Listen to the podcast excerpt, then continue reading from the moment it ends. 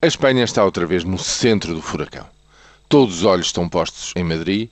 A Bolsa eh, de Madrid cai para mínimos de há década e meia. A rendibilidade das, da sua dívida pública no secundário, no mercado secundário, está quase a atingir os tristemente célebres 7%, está em 6,7%. O seguro que, que, se tem que pagar eh, em termos de obrigações no setor privado tem um diferencial já muito superior a 500 pontos base, 5% em relação a idênticas operações com, com a Alemanha ou na Alemanha, ou seja, está com todos os alarmes acionados em vésperas, porventura, de ter que ter um resgate. O governo de Madrid, Rajoy, diz que não vai precisar do resgate. Bom, se não precisa do resgate, do que é que precisa? A Espanha precisa de dinheiro para poder, eh, digamos, eh, solidificar o seu setor bancário. Há quem diga que terão que ser no mínimo que 50 a 60 mil milhões de euros, qualquer coisa como aquilo que Portugal produz durante quatro meses. Portanto, um terço do ano.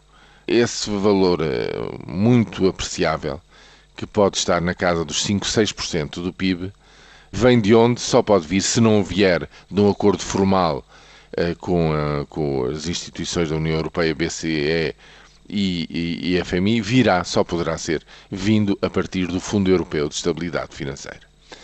Esse fundo teria que ir, eh, enfim, eh, buscar esse dinheiro ao mercado e transferi-lo para Madrid, fazendo com que o déficit este ano seja aumentado em qualquer coisa como 5 a 6 pontos percentuais do seu produto interno bruto.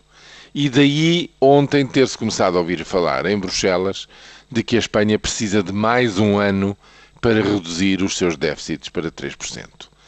Neste ano, como em tempos eh, aconteceu com a, com a Irlanda, que teve que dar uma injeção equivalente a 30% do PIB, e com isso aumentou o seu déficit num só ano para os 34%, provavelmente este ano a Espanha vai ter que ter um déficit na casa dos 10% ou mais, dos 11, 12%, por causa das injeções maciças de dinheiro na banca este ano.